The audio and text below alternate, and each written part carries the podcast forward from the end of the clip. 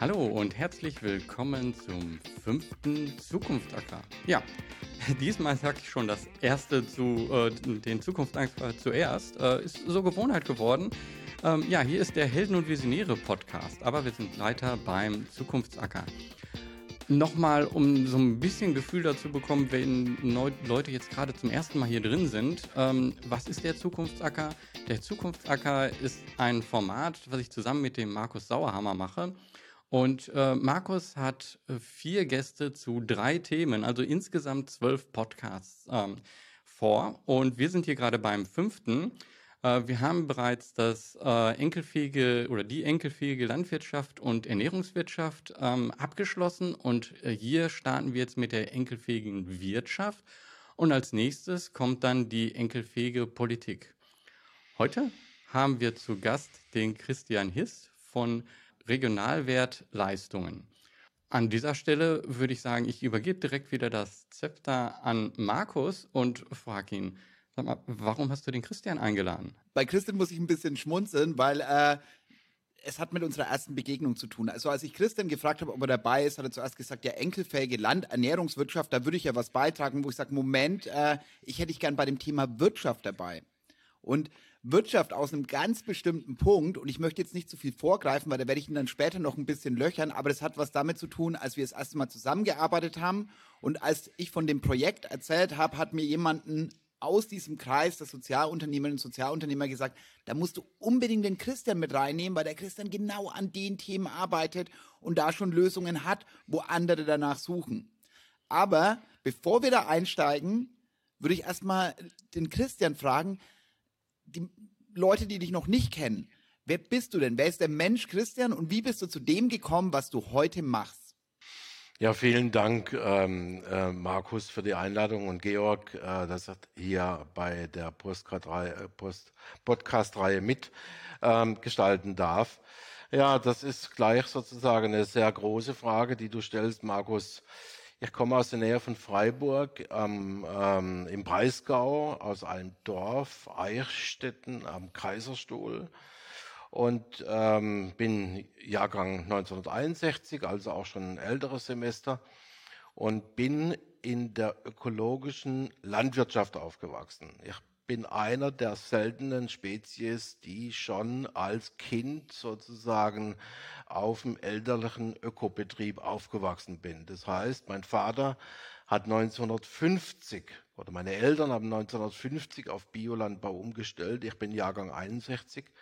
Als ich zur Welt kam, gab es in dem Dorf Eichstätten am Kaiserstuhl, wo, wo ich dann aufgewachsen bin, äh, schon äh, acht Biobetriebe. Das war deutschlandweit einmalig, so viel Biobetriebe in einem Dorf. Und ihr könnt euch vorstellen, was das für eine Kindheit und Jugend war, sozusagen. In so einer ultra, ultra kleinen, sozusagen Nische, 50er, 60er, 70er Jahre, bevor überhaupt die Umweltbewegung, die Ökobewegung losgegangen ist, war hier schon viel los. Da kam die Welt zu Gast in dieses Dorf, wo es dann acht Biobauern gibt Bioland Deutschland ist bei uns im Dorf gegründet worden. Ich bin sozusagen, äh, war immer beim Demeter-Verband äh, und so weiter. Und das ist schon äh, was, was Spezielles.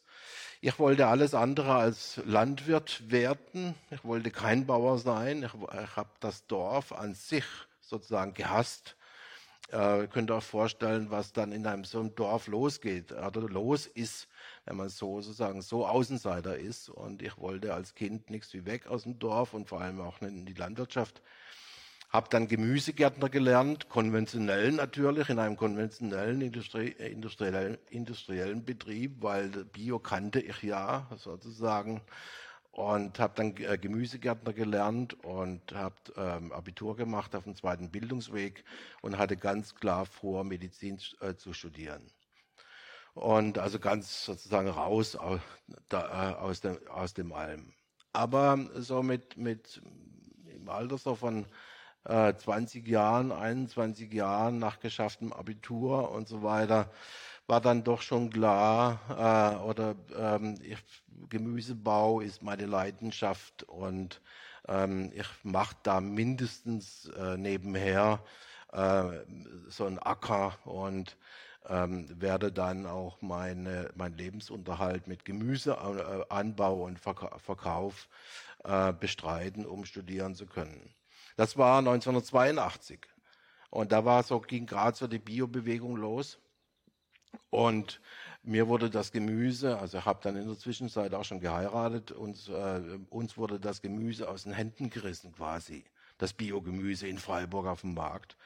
Und äh, dann war sozusagen plötzlich ähm, da ein eigenständiger, erfolgreicher Betrieb, klein zwar noch, aber ein, äh, plötzlich sozusagen ein äh, erfolgreicher Betrieb da. Und dann habe ich beschlossen, mit meiner Frau zusammen, dann 1986 das mit dem Studieren sein zu lassen und den Betrieb, der mittlerweile schon Mitarbeiter hatte, doch aufzubauen und in der Landwirtschaft beziehungsweise im Gemüsebau zu bleiben. So sozusagen hat mich das Schicksal sozusagen so von hinten wieder einkassiert ähm, weg und dann doch nicht weggekommen. Das ist aber sozusagen auch eine Eigenheit der Landwirtschaft, dass man, wenn man in der Landwirtschaft aufwächst, eigentlich eine lebenslange Bindung hat. Ähm, äh, Bindung hat an die Böden, an das, an, an das, an die Pflanzen und so weiter und überhaupt ans Unternehmer sein. Das war sehr ähm, gut dann auch für sich genommen. Der Betrieb ist gewachsen. Ich habe Gewächshäuser gebaut. Ich habe 1992 begonnen, eigenes Saatgut zu vermehren aus der Kritik an den Verhältnissen. Das war vor 30 Jahren die Kritik an der Globalisierung der Pflanzenzüchtung habe ähm, mich in den 90er Jahren sehr, sehr mit, mit Pflanzenzüchtung und Gentechnik nebenbei beschäftigt, auch wissenschaftlich. Habe mich immer interessiert, wie das funktioniert und vor allem, wie die Argumente, sagen wir mal, der, der Argumente der Andersdenkenden äh, äh, sind. Und habe dann auch Ende des äh, äh, sehr, sehr intensiv damit beschäftigt, habe Ende der 2000, Ende der 90er Jahre auch ein Buch herausgebracht, ähm, was ich nebenbei geschrieben habe, der genaue Blick, der genaue Blick und habe dort so als Sammelband verschiedenste Aufsätze, ganz bunt und vor allem auch äh, Molekularbiologen, mit denen ich befreundet äh, war, dann eingeladen zu schreiben. Bin dann aber ähm, um die Jahrtausendwende zu der Überzeugung gekommen, wenn wir die notwendige Transformation zu nachhaltigerem Wirtschaften, ich sage es jetzt ganz groß ähm, übergelagert, ähm, schaffen wollen, dann müssen wir an der Art der betriebswirtschaftlichen Erfolgsrechnung etwas ändern. Und dann habe ich mich dann auf den Weg gemacht ähm, zu dem, in das Thema hinein, wie kann äh, die Kapitalrechnung für die Landwirtschaft anders aussehen. Aber dazu kommen wir ja in diesem Podcast, denke ich. Und, ähm, aber das war jetzt ein Kurzabriss von, von meinem Weg. Und äh, was sehr wichtig ist, vielleicht eine Eigenheit, dann auch eine Eigenschaft äh, oder ein Charakterzug von mir, ist, dass wenn ich, ähm, wie soll ich sagen, äh, die Wirklichkeit, in der wir leben und da konkret in der Landwirtschaft, ähm, die Wirklichkeit anders sehe, wie andere ähm, Mindsets äh, es tun, dann muss ich den, die Argumentations, äh, die Argumentation und die Logik und den Logos dahinter sozusagen verstehen und am besten so gut verstehen, besser verstehen, als derjenige, der eine bestimmte Sichtweise vertritt. Also das war jetzt auch wieder ganz philosophisch übergelagert, pathetisch.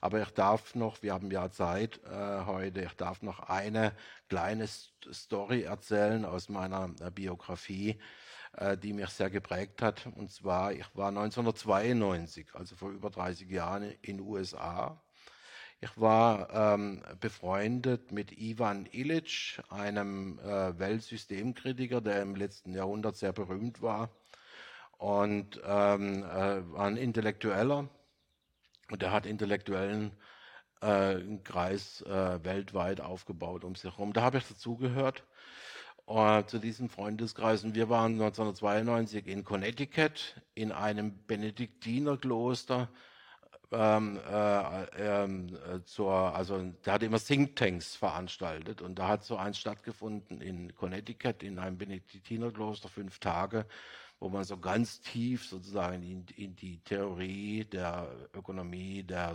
der Soziologie der Welt überhaupt eingestiegen ist. Und dort habe ich einen Vortrag gehalten ähm, über die, ähm, die Gegenüberstellung der Erdelos-Tomate, also der, der, der Tomate, die in Mineralwolle wächst, versus sozusagen der Tomate, die in Erde wächst. Spektakulär vor 30 Jahren. Was ich aber sagen will, ist, da, äh, da gab es eine Nonne, ähm, die, ähm, genau, in dem Kloster gab es eine Käserei. Die Äbtissin von diesem Kloster stammte aus dem Elsass. Und im Elsass ist ja die, der Rohmilchkäse berühmt. Und dann hat diese Äbtissin ein Rohmilchkäse-Konzept mit nach Connecticut genommen in die Käserei dieser, dieser, dieses Benediktinerklosters. War unglaublich erfolgreich, äh, der Absatz, die, die, Vermarktung, weil das war eine Spezialität. Und äh, dort, und Rohmilchkäse gab es eigentlich nicht in den USA. Und der besondere Geschmack. Dann kam die Lebensmittelbehörde Ende der 80er Jahren und wollte sozusagen diese Käserei schließen weil da gibt's äh, sozusagen un, unkontrollierte Mikrob, mikrobielle ähm, sozusagen Dynamiken in dieser Käserei. Und ähm, weil das sollte, die Milch sollte selbstverständlich sterilisiert werden. Könnt ihr euch vorstellen.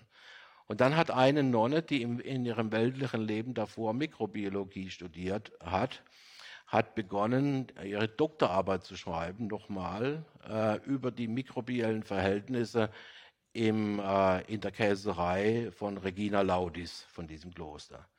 Und hat dem Staat bewiesen, sozusagen, dass es ungefährlich ist. Ich sage es jetzt mal ganz kurz, dass es ungefährlich ist und dass sozusagen ähm, die ähm, und dass es, ähm, ich sage es mal, alles in Ordnung wäre. Tatsache ist, dadurch, dass diese besser geworden ist in der Argumentation, wie äh, auf staatlicher Seite hat äh, sie sozusagen den, das Verfahren gewonnen und die Käserei gibt es immer noch. Das war so eindrücklich, dass eine Nonne sich sozusagen so ins Weltliche begibt und äh, die Dinge untersucht und eine Beweisführung erstellt, die es dem anderen sozusagen dann, was den anderen überzeugen muss. Und das ist mir geblieben, sowohl in der Gentechnik, in der Auseinandersetzung mit Gentechnik genauso wie mit äh, jetzt mit der Kapitalwirtschaft. Vielleicht so viel, jetzt habe ich lange geredet, aber es gibt so einen gewissen Eindruck, glaube ich, ähm, was mein Hintergrund ist. Ich finde es total super und ähm, ein Stück weit, was du zwischendrin gesagt hast, mit dem, wenn man einmal in der Landwirtschaft groß geworden ist, dann trägt man das ein Leben lang mit sich. Ich finde es total spannend, weil wir in dem ganzen Transformationsthema, wenn ich anschaue, die Leute, die ähm, Bock haben an systemische systemische Arbeit, sind wahnsinnig viele Landwirte, Landwirtinnen dabei, äh? also die ihren Ursprung da haben. Ähm, Katrin zum Beispiel, die Send mit aufgebaut hat, kommt ja auch vom Bauernhof und äh, es sind noch mal ein paar, ähm, Christoph, also deswegen hatten wir ja auch den ersten Blog, ähm, wo in Landernährungswirtschaft viele Systemdenkerinnen sind und ein Stück weit der Pragmatismus, eben nicht nur zu akzeptieren, dass Dinge so da sind, sondern dann zu sagen, okay, wenn jetzt alle motzen, dass irgendwas nicht passt, wie können wir es anders machen und es anzupacken. Mm. Und dieses Anpacken ist ja was, äh, was du in deinem täglichen Leben machst. Du hast jetzt ein Stück weit den Weg dahin beschrieben. Und äh, ich finde es total spannend, was du mit der Regionalwert AG angefangen hast, ja. was du heute mit der Regionalwert Leistungen machst. Magst du da ein bisschen erklären, ähm, wie seid ja. ihr da dazu gekommen und was macht ihr da? Ja, sehr gerne. Ähm, wir haben dann in der Folge, eben wie ihr vorhin gesagt habt, äh, ab 2000, ähm, als ich sozusagen so gemerkt habe, ähm, dass da in der betriebswirtschaftlichen Rechnung etwas nicht stimmt, haben wir uns dann auf den Weg gemacht. Wir, das war ein Think Tank seinerzeit, den ich ähm, unterhalten habe, betrieben habe in meiner Gärtnerei. Ähm, Kultur im Gewächshaus haben wir es genannt. Ähm, das, der lief von, 2000, äh, von 1996 bis 2003, glaube ich, oder vier, fünf. Äh, gab so eine Reihe von acht Veranstaltungen. Das war damals halt sozusagen, es waren Symposien, heute macht man Podcasts, Markus. Ne? Ähm, äh, damals waren es dann noch Symposien, wie wir es genannt haben, im Glashaus, im Gewächshaus, war spektakulär, waren Philosophen, Intellektuelle, ähm, bunt gemischt, 100 bis 150 Leute, war spektakulär, Kultur im Gewächshaus zu verschiedenen Themen. Und dort ähm, haben wir dann die Frage gestellt, wie muss die Land- und Ernährungswirtschaft aussehen äh, in Zukunft, so dass regionale Ernährungssouveränität herge ähm, äh, äh, hergestellt wird. Und äh, müsst euch vorstellen, das war vor über 20 Jahren. Also waren die Themen schon ähm, damals bei uns äh, top aktuell. Und dann waren Konsumentinnen da und so weiter, auch aus Freiburg und der Bürgermeister von uns, vom Dorf und, und Kolleginnen und Kollegen. Und da war eine ernsthafte Debatte. Also das war höchstes Niveau. Und dort haben wir ähm, dann äh, einen Plan erstellt oder die Frage gestellt, was müssen wir tun? Was, wo fehlt's, woran fehlt's? Und dann ähm, haben wir, sind wir zum Ergebnis gekommen, ja, es braucht einen neuen Gesellschaftsvertrag äh, zwischen Landwirtschaft und, und Gesellschaft. Äh, ist, äh, und es braucht regionale Wertschöpfungsräume, also die, die, die Wertschöpfungsketten. Wir haben damals den Begriff der Wertschöpfungskette benutzt, was noch kaum jemand benutzt hat damals äh, und haben Wertschöpfungskettenbetrachtungen gemacht. Also von, von der Produktion beziehungsweise schon davor Saatgut, Produktionsmittel, dann die Produktion und dann die Verarbeitung und der Handel. Die müsste man einfach, äh, die müsste man eigentlich äh, zusammendenken.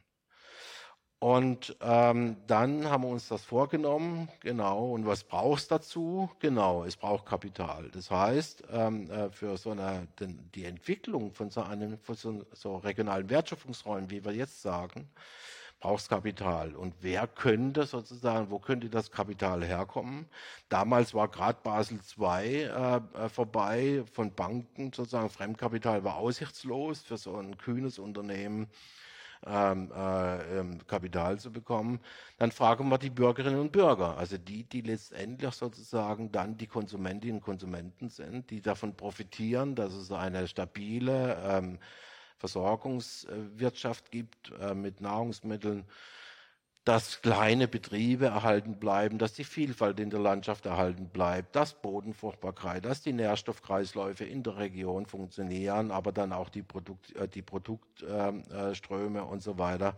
Es war alles schon sozusagen diskutiert. Das sind überhaupt keine neuen Themen, sondern das haben wir da vor 30 Jahren schon äh, gemacht. So, und dann haben wir gesagt, wir brauchen eine Form, wir brauchen eine Gesellschaftsform. Das ist ja, sonst kommen wir nicht in, in keine Verbindlichkeit. Und es sollten, sollte vor allem eine verbindliche Gesellschaftsform, eine Grundstruktur, eine Organisationsform sein, die uns dann verbindet über die Wertschöpfungskette hinweg äh, mit den Bürgerinnen und Bürgern beziehungsweise mit den Konsumentinnen und Konsumenten. Und ich habe dann drei Jahre, zwei Jahre lang sämtliche Gesellschaftsformen, die es gibt in Deutschland, untersucht auf ihren Charakter hin.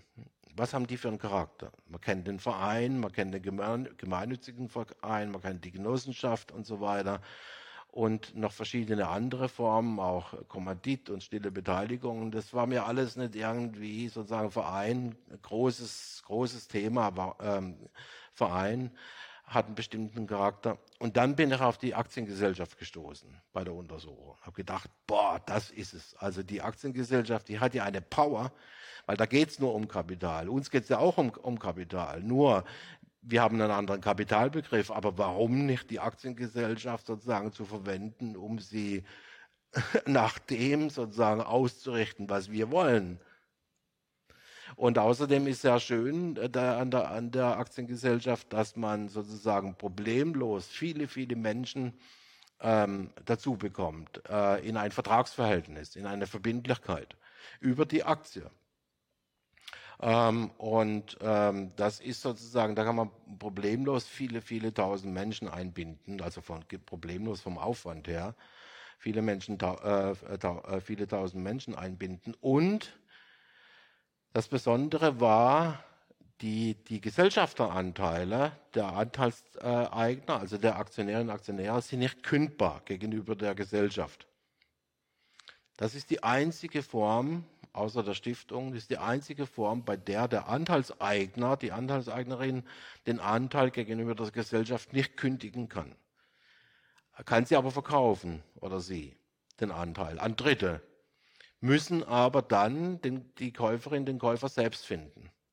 Das ist ein großer Unterschied zur Genossenschaft, was ja zunächst mal auf der Hand liegt. Ich habe die allermeiste Frage der letzten 20 Jahre an mich war, warum hast du keine Genossenschaft ge gegründet? Die passt doch dazu zum Zweck. Ich habe gesagt, nee, passt nicht. Also äh, ich habe keine Lust, äh, ähm, äh, neue Genossen äh, zu finden für alte Genossen, die einfach meinen, sie, äh, sie haben jetzt keine Lust mehr und sie brauchen das Geld und sie kündigen mal äh, gegenüber der, der Genossenschaft ihre Anteile. Nee, das passt nicht. Und außerdem ähm, brauchen wir viel Kapital und das kann die AG, die Aktiengesellschaft, ähm, ähm, ähm, bewerkstelligen.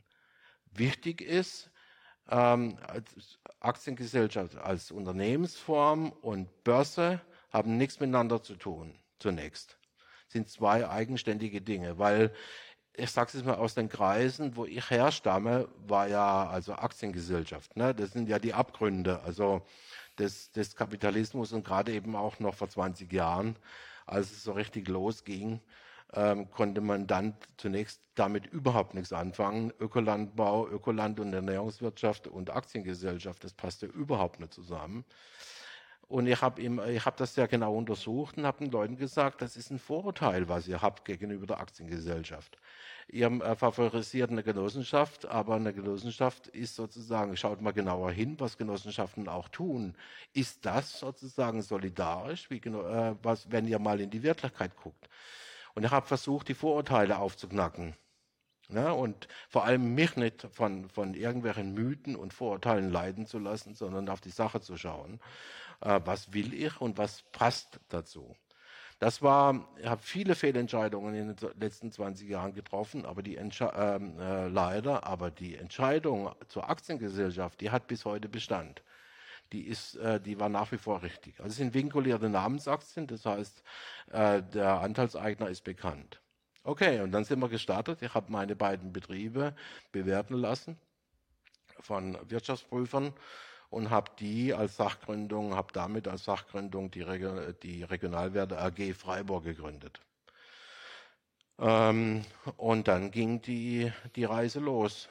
Es wurden Aktien ausgegeben und so weiter. Und das Ziel ist, Bürgerinnen und Bürger, also im Grunde ein neuer Gesellschaftsvertrag zwischen Land- und Ernährungswirtschaft. Bürgerinnen und Bürger legen Kapital ein und damit gründen, gründet die Regionalwert AG Gastronomiebetriebe, Einzelhandelsgeschäfte, Saatgutbetriebe und so weiter und baut sozusagen einen regionalen Wertschöpfungsraum auf. Ähm, und ähm, genau, so, den zweiten Teil der Frage, was hat dann jetzt die Regionalwertleistungen damit zu tun, ist, wir haben von vornherein gesagt, aus meiner Auseinandersetzung mit, mit Kapitalwirtschaft und Finanzwirtschaft und Betriebswirtschaft, von vornherein gesagt, dass die Leistungen der Betriebe, in die die Bürgerinnen und Bürger investieren. Ja, also die geben uns Geld, der Regionalwert AG, und die Regionalwert AG investiert das weiter, gebündelt in Gesellschafteranteile von Betrieben. Landwirtschaft, wie gerade Einzelhandel, Gastronomie und so weiter. Also diese Leistungen für Bodenfruchtbarkeit, für Biodiversität, für Ausbildung, alle Leistungen, die im Grunde sozusagen das, äh, das langfristige Vermögen erhalten, diese Leistungen sind Teil der Rendite auf die Aktie. Weil aus meiner Auseinandersetzung im Unternehmen äh, und dem Versuch sozusagen einen vielfältigen, resilienten, nachhaltigen Betrieb aufzubauen, wusste ich natürlich, dass alle Leistungen für, Boden, für den Erhalt von Bodenfruchtbarkeit zum Beispiel oder Biodiversität, Saatgutthema, Zugang genetische Ressource und ähm, Ausbildung, Fachwissen, Pädagogik, alles sozusagen diese Leistungen immer Geld kosten. Die kosten immer Geld, aber die bringen keine Erträge, weil sozusagen die Kapitalrechnung die nicht berücksichtigt beziehungsweise auf Null setzt. Du kannst noch so viel Aufwand betreiben, äh, im Betrieb, einen tollen Betrieb aufbauen, der auch sozusagen in alle Ewigkeit äh, nachhaltig ist. Das geht ja in der Landwirtschaft. Die ist ja aus sich heraus produktiv. Naja, aber dann kommst du sozusagen an den Markt und dann bist du sozusagen beim doppelten, dreifachen Preis und dann kaufst du niemand. Also wird das, das sämtliche Bemühungen um nachhaltiges Wirtschaften wird komplett auf Null gesetzt und du wirst ge gezwungen im Unternehmen dann ähm, äh, diese Dinge, diese Leistungen nicht mehr zu bringen. Das ist ja das große Dilemma der Landwirtschaft im Moment und der Externalisierung ähm, ähm, der äh, sozusagen dieser dieser Leistungen und der Effekte. So, das war mir schon alles klar damals und dann habe ich gesagt, wenn ihr eine, wenn wir das ernst meinen, dann müssen die Leistungen der Betriebe in Bodenfruchtbarkeit zum Beispiel, in langfristige äh, Produktivität, müssen als Teil ähm, der Rendite angesehen werden. Das war 2008, äh, 2006, 2006. Dann haben wir das in die Satzung reingeschrieben schon bei der Regionalwert AG. Das war an sich schon spektakulär. Der Notar bei der Gründung sozusagen hat gesagt, was wollt ihr mit dem Unternehmen? Also ähm, und so. Ähm, der, Termin beim Notar war auf eine Stunde angesetzt. Vier Stunden ging er bei der Gründung 2006. Aber ihr müsst euch vorstellen, dass beim Notar dabei saß der Bürgermeister von unserem Ort, sozusagen ein Rechtsanwalt aus dem, äh, aus dem Nachbarort, äh, ein Banker und so weiter. Da saßen sechs Leute, inklusive mir als Gründer, die haben gesagt, wir wollen das Unternehmen. Also der Notar ist nicht darum rumgekommen, das zu gründen damals. Und ähm, dann haben wir das reingeschrieben äh, in die Satzung, dass die sozialen ökologischen Leistungen sozusagen dann ähm, quasi be äh, bewertet werden müssen. Also das ist ja die Rückseite von externen Effekten, also von den negativen externen Effekten. Ne? Das ist, wo man heute darüber redet, äh, die ganzen Schäden, die verursacht werden. Das haben wir dann sozusagen den, ein früherer Versuch der Internalisierung. Dann habe ich das, habe ich Aktien ausgegeben äh, Aktien ausgegeben und musste dann gegenüber der BaFin einen Prospekt schreiben und einen Prospekt genehmigen lassen. Und das war natürlich die absolute, äh, wie sagt man, Nagelprobe. Die Nagelprobe aufs Konzept. Ähm, ich schreibe da rein in den äh, 120 Seiten dicken Wertpapierprospekt äh, der Regionalwert AG Freiburg, schreibe ich rein auf drei Seiten, was die Aktionäre, äh, Aktionäre zu erwarten haben als Rendite. Und da stand drin, das haben wir dann ausgearbeitet, 8, 83 Leistungskennzahlen, also 83 Indikatoren für nachhaltiges Wirtschaften in der Landwirtschaft. Und da steht dann drunter, schön sauber in der Systematik eines BaFin-Wertpapierprospektes äh, steht drin, sozusagen, welche Risiken das, äh, dass die Aktionäre eingehen, wenn Bodenfruchtbarkeit nicht erhalten äh, wird. Und, ähm, und da, das war unmöglich. Ihr könnt auch vorstellen, was mich die ganzen Experten, Experten genannt, äh, gewarnt haben. Nur nicht mit der BaFin, die kann, versteht das nie. Das Spektakuläre war, 2008 hat die BaFin das genehmigt, diesen Prospekt. Dass da drin steht, die Rendite an die Regionalwertaktionäre ist auch in Bodenfruchtbarkeit, Biodiversität, Tierwohl, Ausbildung und so weiter zu sehen. Das war natürlich ähm, damals für mich sozusagen ein nicht ein Ritterschlag, aber ein Wunder ist da passiert. Ähm, äh, so, und dann wusste ich, ich bin auf der richtigen Spur. Also die Buffin ist das härteste, was man sich vorstellen kann an, an Behörde. Das ist sozusagen, da zittern alle Banker davor. Und dann genehmigen äh, die das. Mehr noch, sie haben mir angerufen, haben mich, mir gratuliert zu diesem tollen Unternehmen nach der Genehmigung des Prospektes. Also, und äh, dann habe ich mich immer weiter, weiter eingearbeitet. Und dann, sehr, sehr wichtig, ist, dass die Aktionärinnen und Aktionäre von vornherein in jedem Geschäftsbericht, zum Abschluss jedes Geschäftsjahres, genau, äh, dass an die genau berichtet wird, was geleistet worden, wurde, eben äh, von den Betrieben, in die sie investiert haben. Wie viele Lehrlinge sind ausgebildet worden? Wie viel ist in Bodenfruchtbarkeit investiert worden, in Biodiversität, der Anteil von Hybridsorten versus samenfesten Sorten. Also eine ganz genaue Berichterstattung an den Aktionären, dass die sich ein Bild machen können über die tatsächlichen Werte, die geschaffen wurden, jenseits der gewöhnlichen Bilanz. Weil die gewöhnliche Bilanz, die war immer negativ, weil das kostet ja Geld. Versteht ihr? Also wir haben äh, immer Verluste gemacht nach der alten Bilanzierung. Wir haben aber zeigen können, was an Vermögen im Hintergrund äh, aufgebaut wurde. Und da, ja, bitte. Ne, du wolltest gerade was muss, fragen. Ich muss äh, eigentlich schon zwölfmal, wo ich einhaken wollte und äh, wo ich sage, Das ist total spannend, weil das ist nämlich genau das, was in der letzten Runde immer wieder passiert ist, wo ich sage, okay, wenn wir Externalitäten nicht mit einbepreisen, dann haben wir ja keine wahren Preise. Das heißt, wie Genau. kommen wir dahin, dass wir das bepreisen können? Also ich komme dann gleich nochmal ähm, in den nächsten Klar. Schritten da drauf. Nur ich möchte noch ganz kurz mal ein bisschen das zusammenfassen, was du eigentlich jetzt gerade erzählt hast und wie das bei mir angekommen ist. Im Endeffekt wart ihr Pionierin, äh, Pioniere für ein Thema, das heute total hochkocht. Wenn ich mir jetzt anschaue, Dennis Meadows, der vom Club of Rome den Bericht Die Grenzen des Wachstums damals mitverfasst hat, ähm, den habe ich neulich bei, bei einem Vortrag gehört, wo er gesagt hat, nachhaltige Entwicklung ist vorbei. Es geht um resiliente Wertschöpfungsketten. Und wie schauen wir jetzt in Klar. dieser Zeit des Umbruchs, dass wir eben genau diese Themen wie Regionalität, dass wir ökologische, gesellschaftliche Mehrwerte mit einbepreisen. Klar. Jeremy Rifkin, äh, auch einer der Vordenker, globalen Klar. Vordenker, ähm, wo da auch genau Resilienz, äh, sein neues Buch, also wo du sagst, okay, über diese Themen müssen wir uns Gedanken machen, wenn wir in Richtung Enkelfähigkeit gehen wollen. Ja, selbstverständlich. Und, und das große Problem ist genau das, was wir das letzte Mal immer wieder diskutiert haben. Wie können wir die Dinge einbepreisen? Jetzt würde ich ein Stück weit auf unser erstes Zusammenarbeiten äh, hingehen, weil damals war es so, dass sich eine Partei bei uns gemeldet hat, also mein Job war es, die Politik zu nerven. Und wenn ich eine Sache gut kann, dann ist es nerven. Und irgendwann haben die gesagt, hier Markus, komm mal, wir sagen dir, es ist ein Dilemma. Es ist, ihr kommt von Cent mit so einem kleinen Teilpapier. Eigentlich würden wir das größere Papier brauchen. Also wo sind noch andere Akteure, die an enkelfähigen Wirtschaften, an äh, nachhaltigen Wirtschaften, an einer zukunftsfähigen äh, Wirtschaftsweise arbeiten? Bring die doch mal zusammen und priorisiert das Ganze.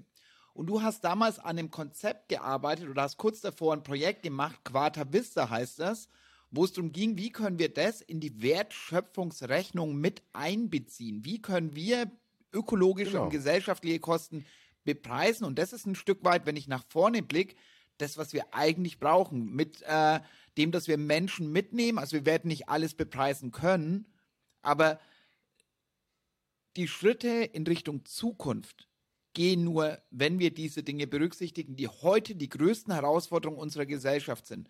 Kannst du Klar. da noch ein bisschen Einblicke geben? Wie habt ihr das gemacht? Weil es ist ein Stück weit äh, auch das, was dann quasi Regionalwertleistungen, was jetzt ein Stück für Landernährungswirtschaft macht, aber was wir ja in anderen Wirtschaftsbereichen, wo wir genauso ökologische Herausforderungen haben, genauso diese Klar. Dinge nicht mit bepreisen, ähm, als Herausforderung haben. Ja, selbstverständlich. Das ist ja mein hochaktuelles Thema. Da stecke ich mittendrin mit einer Expertise, ähm, äh, die sozusagen sehr detailliert ist und so. Also das sind ja Themen, die beschäftigen mich ja die letzten 20 Jahre. Und die beiden Namen zum Beispiel, die du genannt hast, die waren ja Freunde, die ich gelesen habe, schon 80er, 90er Jahre.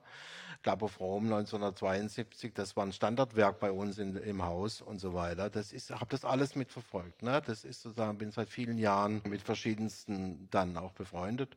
Und das hat mich sehr, sehr bewegt. Wie können wir diese, diese, an, diese Forderungen äh, wirklich runterbrechen in das Wirtschaftssystem hinein, weil ich der Überzeugung bin, ähm, es geht nur, wenn wir die be- betriebliche, unternehmerische Erfolgsrechnung ändern. Und dafür gibt es ganz klare Argumente und Gründe.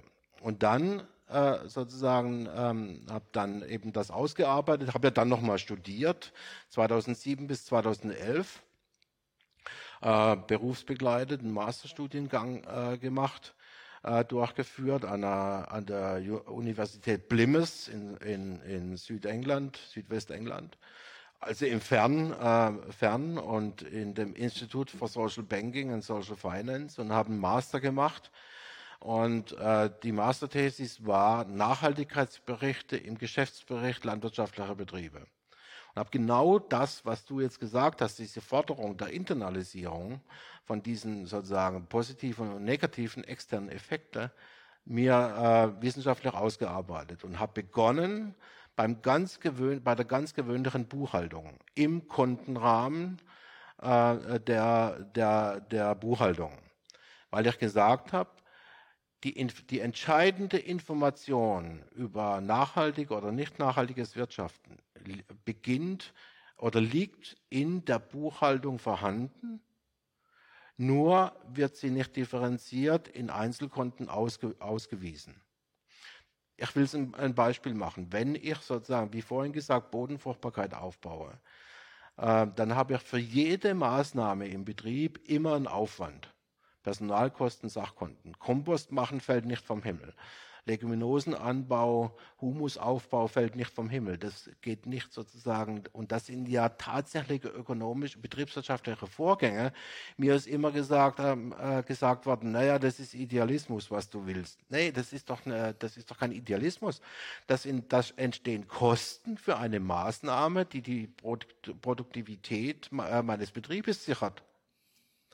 Andere kaufen synthetischen Stickstoff und ich habe zu den Leuten gesagt, vor 20 Jahren schon, zu den Kollegen, wenn ihr sozusagen die Buchhaltung, den Jahresabschluss ernst nimmt als tatsächliche Vermögensspiegel, dann habt ihr ein Problem, weil ihr wisst nicht, ob ihr in zehn Jahren noch an den, an den russischen äh, synthetischen Stickstoff kommt, weil in Deutschland gibt es keinen mehr, wird alles sozusagen aus Osteuropa gekommen.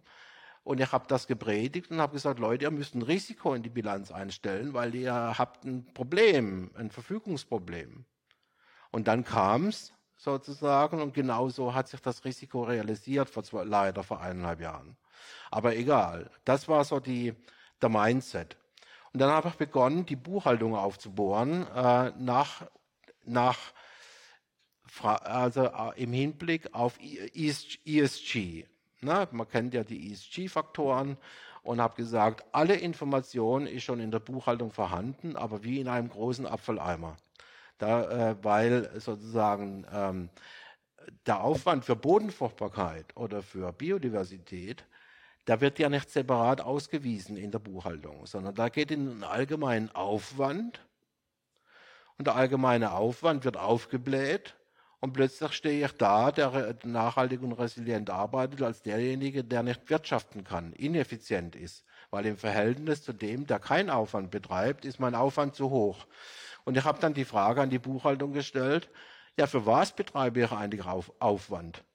Und habe begonnen, Konten einzuführen, die dann sagen, Aufwand für die Erhaltung von Bodenfruchtbarkeit, Aufwand für ähm, äh, die ähm, Schaffung von Biodiversität, Lebensräume, Aufwand für Ausbildung, Aufwand für und sind dann eben am Ende zu 300 Konten gekommen, wie sozusagen der Aufwand eines Betriebes viel genauer sozusagen detailliert aufgeschlüsselt werden kann äh, im Hinblick auf nachhaltiges Wirtschaften.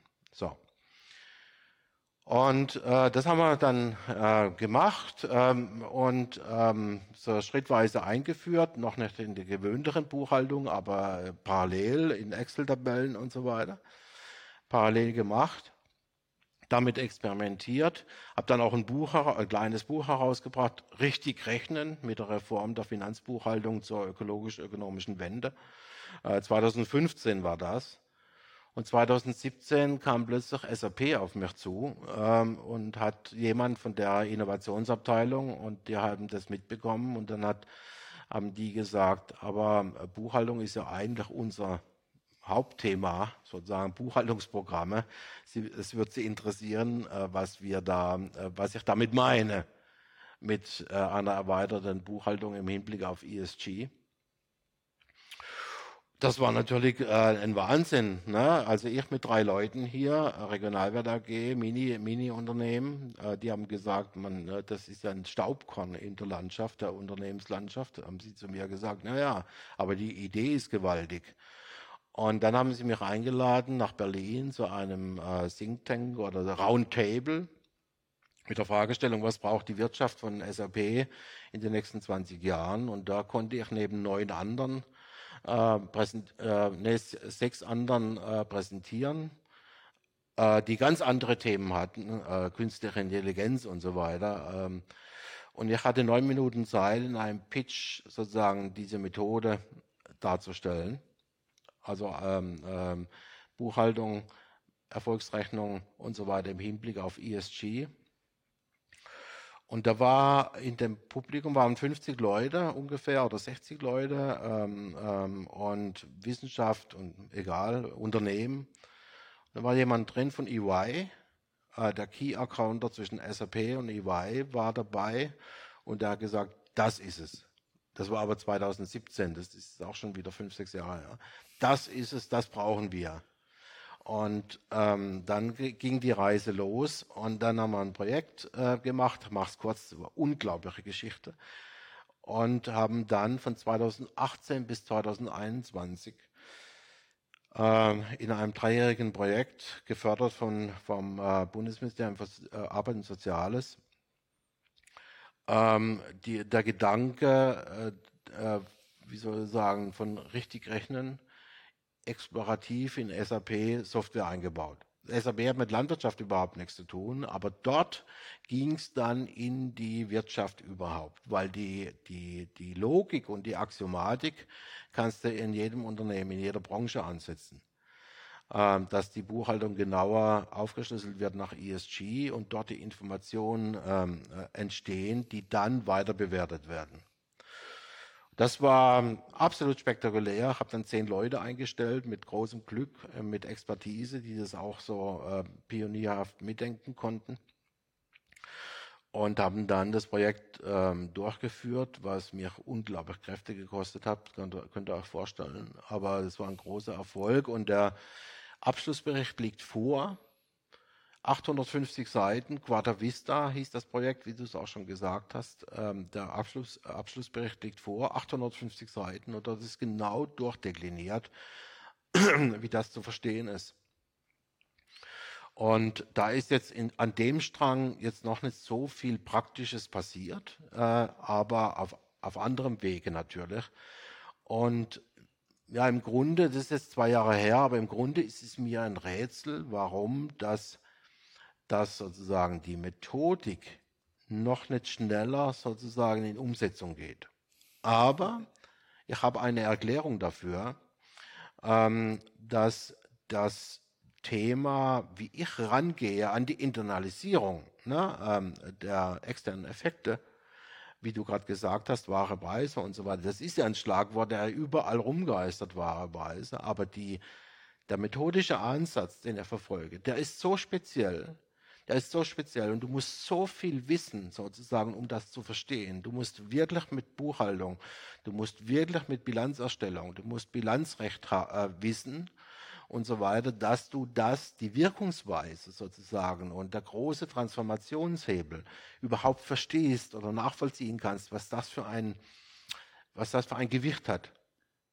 Und das ist mein großes Problem ich verstehe mich viel mit Professoren, ich verstehe mich viel mit, also Bilanz, Bilanzprofessoren. ich kann wunderbar diskutieren mit dem Deutschen Rechnungslegungsstandardskomitee, mit dem Präsidenten, aber wenig mit einer Community, die die Transformation will. Aber Christian, da ist es ja vielleicht ein Stück weit Transformationsprozesse zu verstehen, weil man braucht, glaube ich, unterschiedlich, also zu unterschiedlichen Prozessen unterschiedliche Leute. Wir haben vorhin schon über Lieferketten, hast du gesagt, habt ihr euch Gedanken gemacht, hat noch kein Mensch drüber gesprochen. Genau. Jetzt haben wir seit kurzem Lieferkettengesetz.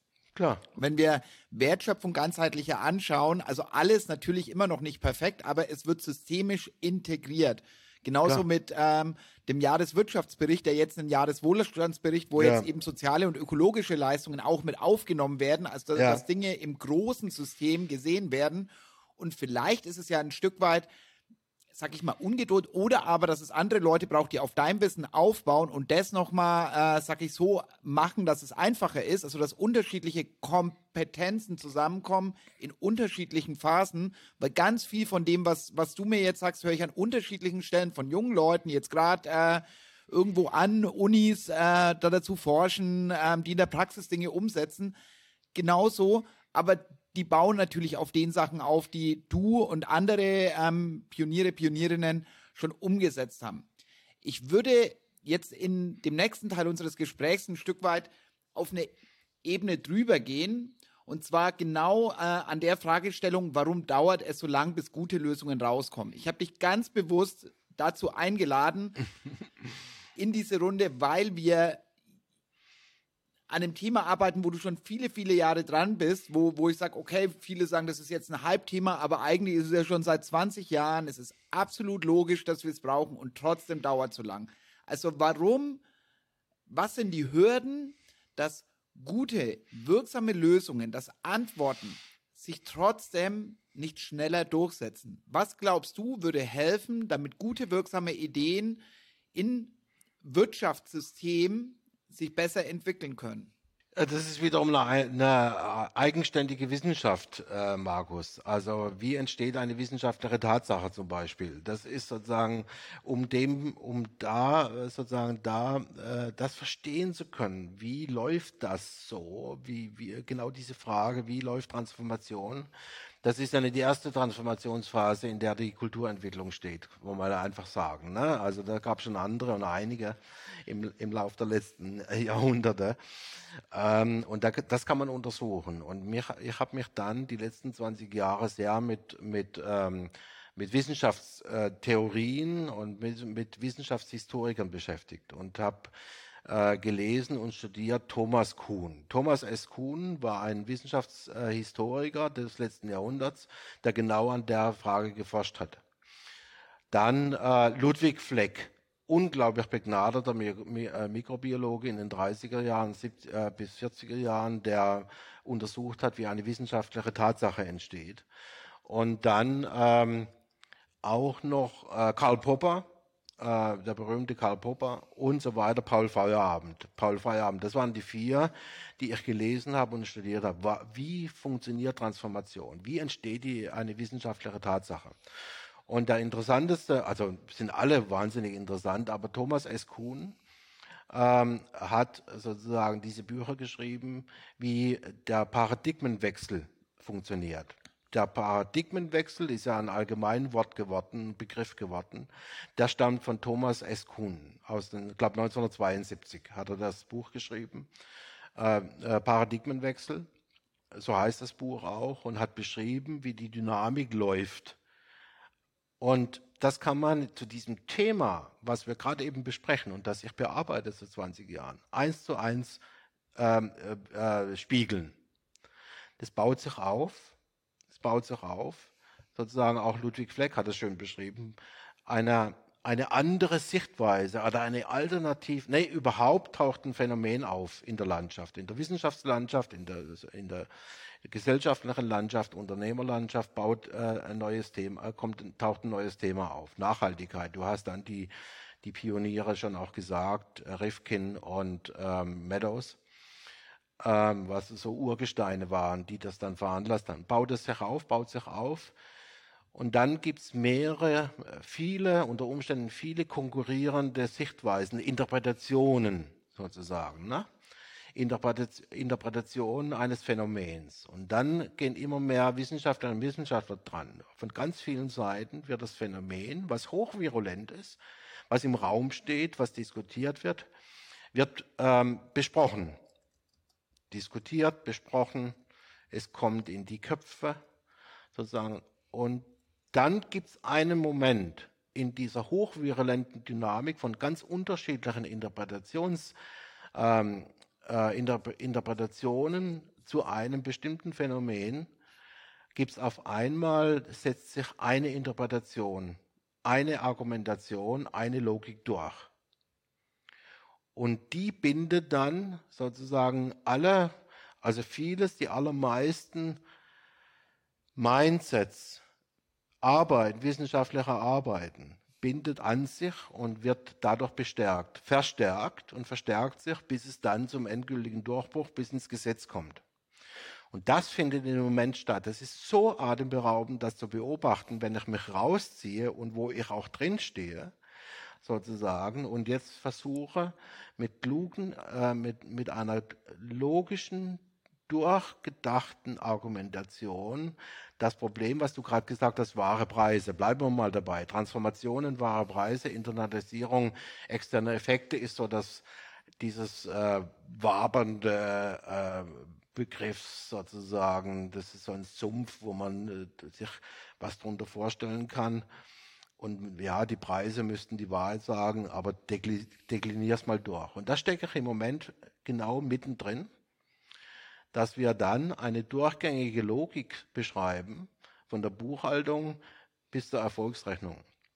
Und das Besondere ist, du hast sozusagen, dass die allermeisten, du hast es auch gesagt mit dem Wohlstandsbericht, aus der Volkswirtschaft kommen. Ist immer noch eine volkswirtschaftliche Betrachtung, aber mit der volkswirtschaftlichen Betrachtung kommst du nicht weiter. Das habe ich vor zehn Jahren erkannt und habe gesagt, Wenn wir einen Durchbruch sozusagen schaffen wollen, wirklich ins Getriebe der, der Ökonomie, dann müssen wir bei der Betriebswirtschaft bleiben. Weil das Phänomen ist, externe Effekte entstehen immer im Betrieb, nie in der Volkswirtschaft. Die Volkswirtschaft zählt nur alle externen Effekte zusammen und macht eine eigene Rechnung, aber die sozusagen basiert immer in der Betriebswirtschaft, immer im Unternehmen, nie in der Volkswirtschaft.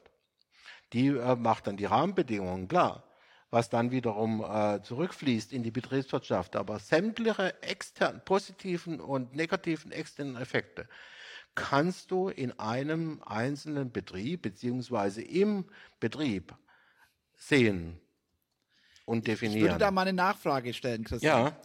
Weil ich, ich bin da bei dir und auf der anderen Seite ist es ein Stück weit, wo ich sage, hm, ähm, wenn ich als Betrieb jetzt einen Schritt weiter gehe, als wie es klassisch die Belohnungseffekte in unserem Wirtschaftssystem sind, dann hast du ja vorhin gesagt, okay, ihr habt mit euren ähm, Aktionären, Aktionärinnen ausgehandelt, dass eben diese Ökoleistungen ja. mit bilanziert werden, mit berücksichtigt werden und ja. dass es Teil der Erfolgsrechnung ist. Das ist ja, ja. sag ich mal, wenn ich jetzt in diese normale Wirtschaft rausgehe, dann habe ich es Gegenteil gelernt. Also ich habe auch äh, total krass betriebswirtschaftliche Ausbildung und das, das ist Klar. ja was, wo du gar nicht mitdenkst. Jetzt, wenn ich anfange, das in meinen Betrieb mit reinzunehmen, dann habe ich ja erst einen Wettbewerbsnachteil, weil alle, die es ja. nicht tun, tun ja so, als würden sie es machen. Also wenn ich ja, momentan ja. lineares Fernsehen anmache und schaue mir die Werbung an, dann äh, sind die Klar. Mineralölkonzerne, Automobilkonzerne Klar. und Kreuzfahrtkonzerne sind alle. Lösungsgestalter und sind alle auf dem Weg, diese Welt zu retten. Ja. Da muss ich mir keinen Kopf mehr machen. Das heißt, nee. ein Stück weit, mir, mir, mir geht es um das Konkrete. Was müssen wir, um von der Wissenschaftstheorie dann Aber in, ja, Frage noch drangehängt, Wissenschaftstheorie in die Praxis. Also wir haben genau diese Pionier, Pioniere, Pionierinnen, wie du es beschrieben hast, wie du ja auch einer bist, die das tun, aber die momentan das System immer wieder vor Wände laufen lässt. Das heißt, wie kriegen wir den Hebel hin, ja. dass auf der einen Seite betriebswirtschaftlich das umgesetzt wird, aber dann auch volkswirtschaftlich mit verankert wird, in die Belohnungsmechanismen Klar. mit einfließt und dass nicht länger die belohnt werden, die auf Kosten der Gesellschaft, also das ist ja wo man sich vergewissern muss, wir, das sind Unternehmen, die einen Schaden uns als Gesellschaft zufügen. Selbstverständlich. Und belohnt werden.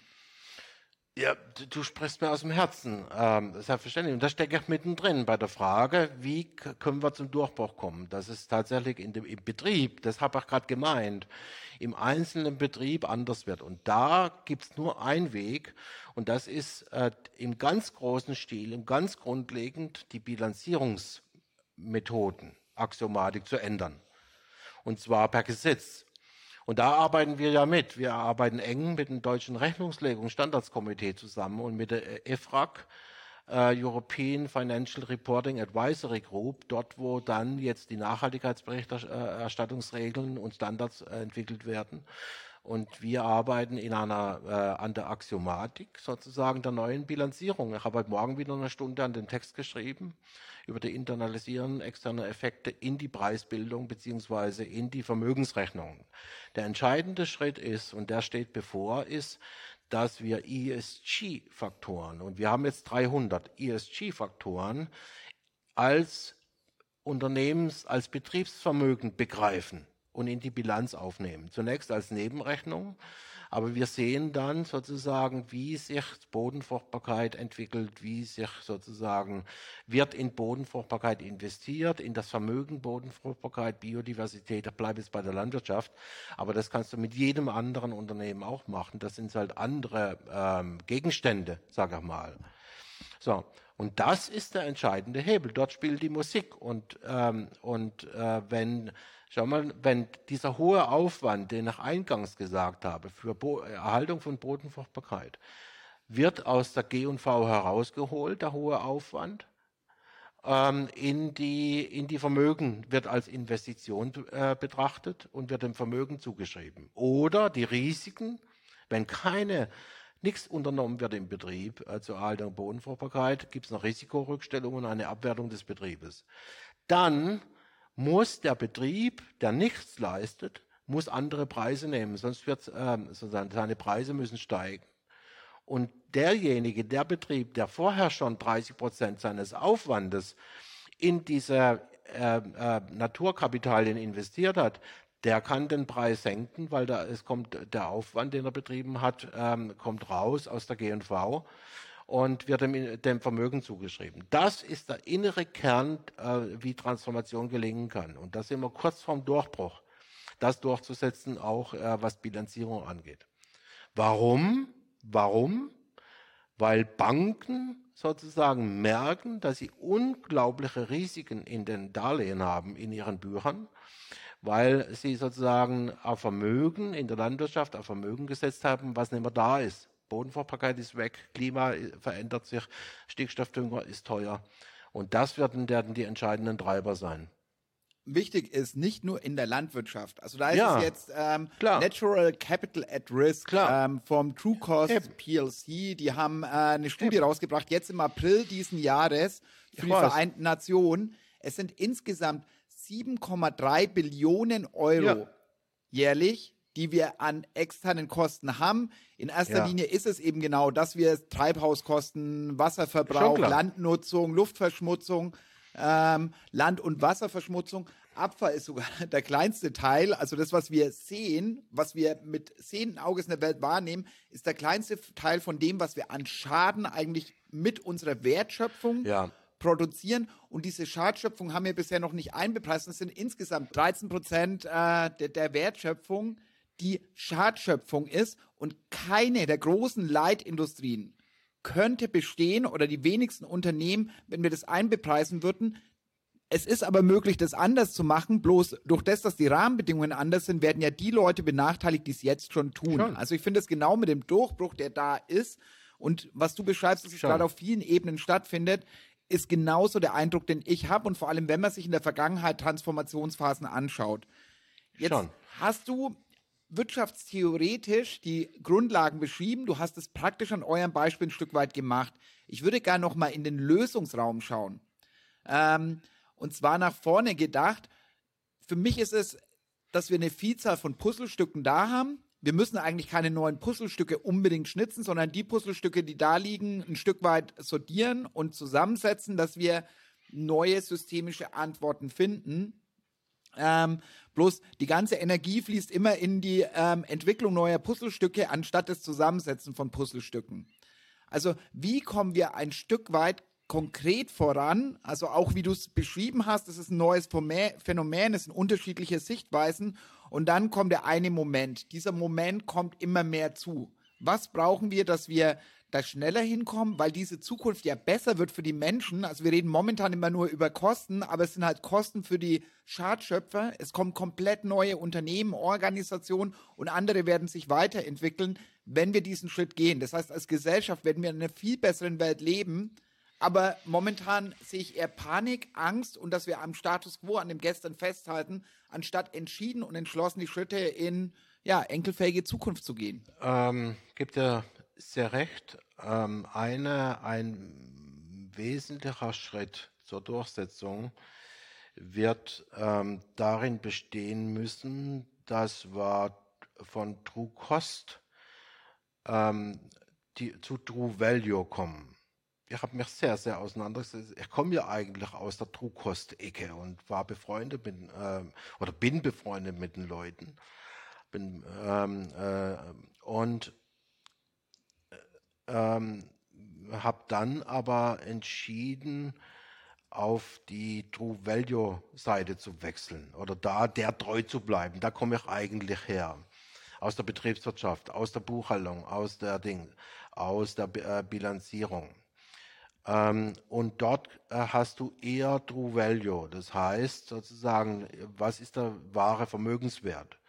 Weil True Cost ist äh, ziemlich auf der Seite der Volkswirtschaft und das macht es schwierig. Die Kostenkalkulation. Ne? Ich kenne die Studien alle und Boston Consulting mit den 90 Milliarden. Nur was kannst du mit 90 Milliarden Schäden oder mit diesen 7,3 Billionen, Markus? Da kannst du nur das Genick einziehen, weil das sind Summen und Werte und ähm, Fakten, wo du als Mensch, auch als Unternehmen, auch als CEO und so weiter, als Betriebsleiter niemals sozusagen das verwerten kannst für dich. Wenn ich dir aber sage, was, was wir ja nachgerechnet haben, wenn ich, wenn ich dir aber sage oder dem Menschen sage, schau mal, du tust ja schon einiges und da fehlt halt noch was in deinem Unternehmen. Ähm, und schau doch mal genauer hin. Und überhaupt, äh, dass um die Transformation zu schaffen, die Transformation der Landwirtschaft, ich bleibe mal dabei, aber die Wirtschaft äh, immer mitgedacht, die Transformation der Landwirtschaft in Deutschland zum voll nachhaltigen Betrieb, Einzelbetrieb wie alle 200.000, würde den Bundes, jeden Bundesbürger, Bürger, Bürgerin etwa 200 bis 250 Euro pro Jahr kosten. Weil die Schadensvermeidung viel, viel billiger ist als die Schadensbehebung. Und Druckkost geht eigentlich vom, vom entstandenen Schaden aus, was das kostet, den wieder zu, äh, äh, zu beheben.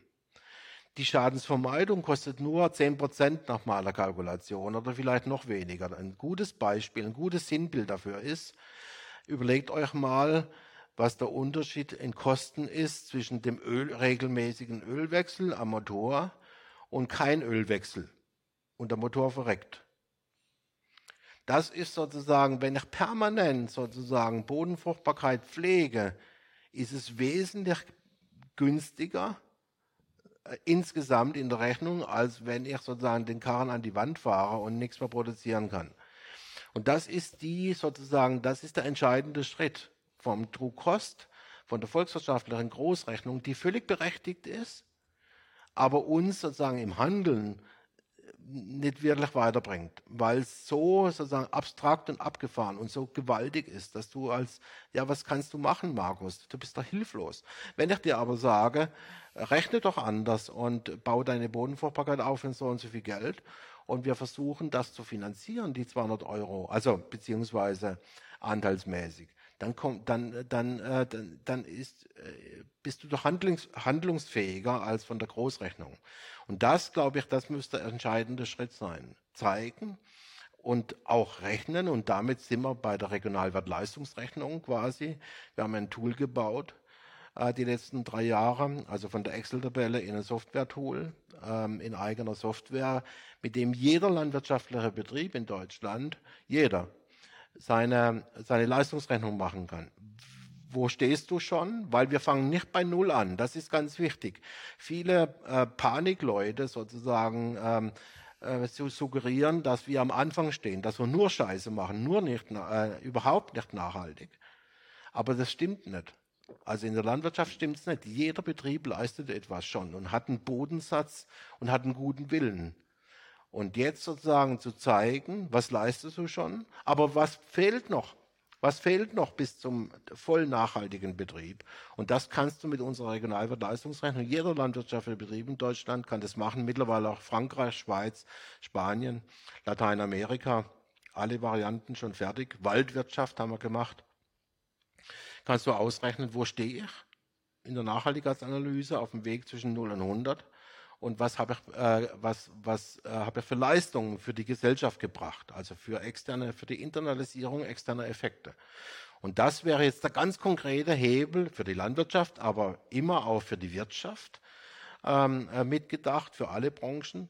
Nur da kenne ich mich halt nicht so aus in der Chemieindustrie, aber in der Landwirtschaft kenne ich mich raus und in der Ernährungswirtschaft. Wo stehe ich? Was leiste ich schon und was fehlt noch? Und das aber im einzelnen Betrieb. Und das haben wir gerade ein Projekt gemacht in Niedersachsen, Bundesland Niedersachsen. 40 Betriebe, 25 konventionelle, 15 Bio, mit der Fragestellung, was leisten die äh, Betriebe, die landwirtschaftlichen Betriebe Niedersachsens für die Gesellschaft Niedersachsens. Ist gerade abgeschlossen, fertig, spektakulär sozusagen. Ich habe äh, eine Summe kam dabei raus, 5 Millionen 834 Euro, auf einen Euro genau haben wir das vorgerechnet und jetzt äh, wäre die Frage, wo kommt das Geld her für die Betriebe, dass, äh, dass die ihre Leistungen, ihre Aufwände bezahlt bekommen. Das ist jetzt zwar die konkrete Umsetzung. Ich habe das sozusagen, na, danach hast du gefragt. Ja, aber und das ist ja spannend, wenn ich mir anschaue, dass momentan mehr in die Richtung geht. Also wenn ich jetzt anschaue, wieder im wirtschaftlichen Bereich, eher auch im Bereich der Sozialwirtschaft, ähm, wo wir ja auch Werte schaffen, aber ja. oft wird ja, so der kostenbasierte Ansatz genommen. Klar. Und wenn ich jetzt anschaue, mein, De mein Vater ist äh, in so einem äh, kommunalen Stadtrat und die dann immer nur die Kostenseite Eben. anschauen. Meine Schwester ist äh, ähm, Pädagogin ist im Früh Bereich der frühkindlichen Förderung und sagt jedes Genau. Mal, wenn unsere Arbeit des Fruchten anfängt, dann wird der Geldhahn zugedreht. Also wenn die Wirkung am Entstehen ist, dann drehen wir den Geldhahn ab, weil man nicht genug investiert. Das heißt, wir haben danach auch gesellschaftlich eine höhere Schadschöpfung, weil Menschen dann natürlich nicht das gleiche Potenzial haben, wenn sie nicht die Förderung bekommen, die sie eigentlich bräuchten. Und das gleiche haben wir in der Natur, ähm, im, in den Bereichen. Und da ist es spannend, dass überall die Dinge kommen. Ich, ich würde es versuchen, nochmal in ein, du darfst dir was wünschen, umzuformulieren. Also es ist alles am Entstehen. Aber für mich ist immer die, die Frage, diese Umbruchphase wird ultra anstrengend. Jeder, wo in dem Bereich arbeitet, äh, arbeitet oft am Limit Klar. und als Gesellschaft. Das heißt, wir haben ein Stück weit das Gefühl bekommen, das andere noch vor sich haben. Wir mussten Glaubenssätze beerdigen. Ein Glaubenssatz beerdigen heißt immer ein Stück eigene Identität beerdigen. Damit ist ein Raum für Neues entstanden, aber dieses Neue muss man ja erst füllen und genauso wie du es gesagt hast, in, in Transformationsprozessen, es sind viele Bewegungen, viele einzelne Entwicklungen, die da sind und wir haben noch nicht das gemeinsam herausgefunden, was das ist, äh, um nach vorne zu gehen, auch wenn es an immer mehr Stellen hochpoppt, aber ähm, es sind schon noch viel verschiedene Bausteine. Jetzt kannst du dir aussuchen, was ich zukünftig mache. Das heißt, dein Interesse ist ja diese ähm, Transformation möglichst gut in Land Ernährungswirtschaft zu machen. Ich würde dich bitten, den Wirtschaftshebel mitzudenken, Klar. weil wir ja bereits im Block Wirtschaft sind. Klar. Ähm, und die Sache ist auch, es ist kein Versprechen, dass ich es mache, aber vielleicht sind ja noch ein paar Zuhörerinnen oder Zuhörer dabei, die gerne daran arbeiten wollen, dass wir diesen Umbruch gesellschaftlich einigend, ähm, soweit es möglich ist, ähm, umsetzen und da nach vorne kommen. Was für eine Institution fehlt dir? Wo würdest du sagen, die brauchen auf jeden Fall noch mehr Ressourcen, mehr Energie, wenn es bestehende Organisationen sind? Wünsch dir was für ein Gelingen der Transformation. Ja, vielen Dank. Da bin ich jetzt sozusagen gerade kurz überfordert mit Wünsch dir was. Ich meine, was, äh, was mich äh, bei dir fasziniert, ist dieses unglaubliche Netzwerk, das du hast. Übrigens, ich gebe dir völlig recht. Also die Social Entrepreneure, sozusagen kannst du eins zu eins übertragen. Wir haben ja auch ein bisschen mitdiskutiert damals, du weißt, in dem bei dem äh, Paper vor der Wahl und so weiter. Ähm, aber das ist eins zu eins übertragbar. Ich bin ja auch äh, ähm, einer der ersten Social, Social Entrepreneure, einer der ersten Ashoka Fellows gewesen in Deutschland 2009 benannt und äh, bin ja in dieser SE-Szene auch drin und, ähm, äh, und da ist genau dasselbe Thema. Ich habe es versucht, dann auch in der Politik, jetzt in diesen äh, die, ähm, äh, Wirtschafts-, also in diesen Debattierkreisen, um eine neue Wirtschaftspolitik reinzubringen. Ich hatte nicht den Eindruck, dass es verstanden wird, was ich da sozusagen, wo ich ansetze. Das ist das Problem äh, eben, was ich gerade gesagt habe. Du musst, du musst wissen, was die Bilanz für einen Stellenwert hat im, in der Wirtschaft und wie die funktioniert. Und das ist mein großes Problem. Und wenn du mir da hilfst, sozusagen, da ein Verständnis auch äh, sprachfähiger zu werden und Beispiele zu nennen, die äh, Leute verstehen, die nicht sozusagen in Bilanz, in, in der Bilanzmechanik drin sind, dann ist schon ein großer Schritt getan. Mit Experten reden wir, ist es problemlos. Aber die Frage ist, wie kommt, wie wird es verstanden? Ähm, in, in einer entsprechenden Gro Größenordnung an Gruppe. Schau mal zum Beispiel. Robert. Robert Habeck war vor fünf Jahren bei mir. Drei Stunden hat er sich Zeit genommen. Ich habe hab ihm das Buch richtig rechnen gegeben. Ich habe ihm genau erklärt, äh, sozusagen, was Sache ist. Ähm, aber er hat es nicht verstanden, weil er sozusagen halt kein Bilanzrechtler ist und kein Wirtschaftsprüfer. Hat er es nicht verstanden. Ähm, ich habe noch Fotos, wo er das, äh, mein Buch richtig in der Hand hält und drin blättert. Ich kann das beweisen. Ähm, das wäre jetzt unglaublich notwendig, das in der Tiefe zu verstehen und, und dann dort den Hebel anzusetzen. Die Standardsetzer, also die, die die Gesetze machen, die sind äh, schon äh, halb auf unserer Seite, weil wir haben das durchdekliniert, wir haben das gezeigt und haben, so, so können wir es machen. Aber jetzt fehlt es an der Politik und der Gesetzgebung. Und spannend wäre noch, dass äh, sozusagen das bei allen drei Ampelparteien äh, anschlussfähig wäre, die, die Methode. Also wünscht dir was, Jetzt kannst du gerne sozusagen überlegen, wie wir jetzt sozusagen vorgehen. Wer fehlt noch in dem, ähm, in dem Kanon? Was auf jeden Fall fehlt, ist Geld, ist ja klar. Könnt ihr vorstellen, dass mit dem in der Pioniersituation äh, dann äh, natürlich die Finanzierung, wie du auch gerade gesagt hast, immer dünn ist. Und wir haben gerade eine Genussrechtskampagne, äh, eine Kampagne gestartet zur Ausgabe von Genussrechten, weil wir für unsere Firma da auch noch eine Finanzierung äh, suchen und brauchen. Also ähm, du bist Unternehmer, du weißt sozusagen, von was ich rede und überleg dir, äh, äh, wo an welcher Stelle das da sozusagen, dass man da jetzt aktiv werden muss, dass es äh, dann letztendlich zum Durchbruch kommt, auch im Sinne eben, wie entsteht eine wissenschaftliche Tatsache, dass der Moment jetzt sozusagen der Moment nicht verpasst wird, wo dann die neue Sichtweise Axiomatik ähm, äh, ähm, sozusagen sich etabliert. Ich fasse es kurz zusammen. Also es geht um Übersetzungsarbeit bei den Akteuren, die eigentlichen Gestaltungshebel haben, aber momentan noch nicht in der Entschlossenheit umsetzen, ähm, wie es eigentlich nötig wäre. Wenn wir es ganz ja. kompakt zusammenfassen. Ja, also und, und dass die Gruppe derjenigen, die das, das Verständnis dafür haben, dass hier der große Hebel liegt, ähm, die Gruppe ist noch, noch nicht groß genug jetzt würde ich ja schon wieder fast ins Diskutieren kommen und ich glaube, das sollten wir am Ende nochmal, weil ich glaube, also meine These ist, dass wir eigentlich genug Leute haben, aber dass für dieses gemeinsam an diesen Themen arbeiten, also genau das, was wir damals bei dem äh, Wahlprogrammentwurf ähm, gemacht haben, da war es dann so, dass wir alle zusammengekommen sind und jeder hat sich ein Stück weit aus den Rippen geschnitten, weil dafür war ja keine Finanzierung da, dafür die Ressourcen ähm, aufzuwenden. Das war für uns alle nur, dass wir mitgemacht haben, dass wir ein gutes Signal hatten, dass da was verankert wird. Und das Spannende ist, im Ergebnis ist ja auch viel reingekommen. Einiges ist ja jetzt auch im Koalitionsvertrag gelandet. Also Klar. es funktioniert. Also meine These ist, wir haben eigentlich schon genug Leute, sondern dieses Zusammenbringen von den Leuten ist auch noch eine der Lücken. Oder ähm, hast du da viel Zeit? Also du hast es von den Sync und Du-Tanks aus eurer Pionierphase, aber jetzt habt ihr euch entwickelt und dieses Miteinander gemeinsam an größeren Dingen arbeiten, als wie das, was man als Einzelorganisation, als Klar. Einzelmensch immer tun kann, dass das dann oft unter die Räder kommt. Oder liege ich da total falsch? Ja und nein, das ist halt äh, äh, die, die, die entscheidende Frage ist, äh, wer ist wir? Es gibt hier unglaublich viele Initiativen, klar. Und ich bin auch mit Katharina Beck äh, ja da, äh, dabei. Und die Katharina Beck hat ja dann auch ähm, dafür gesorgt, dass im Koalitionsvertrag diese Bilanzierung das Richtigrechnen drin ist und wir arbeiten mit der auch eng zusammen und die ist ja ein ganz wichtiger Akteurin ähm, und eine hervorragende Politikerin, ähm, die dann die Leute zentral zusammenbekommt, die wichtig sind, dass dann letztendlich sozusagen ähm, das ins, ins Gesetz kommt, wie wir es ähm, uns vorstellen.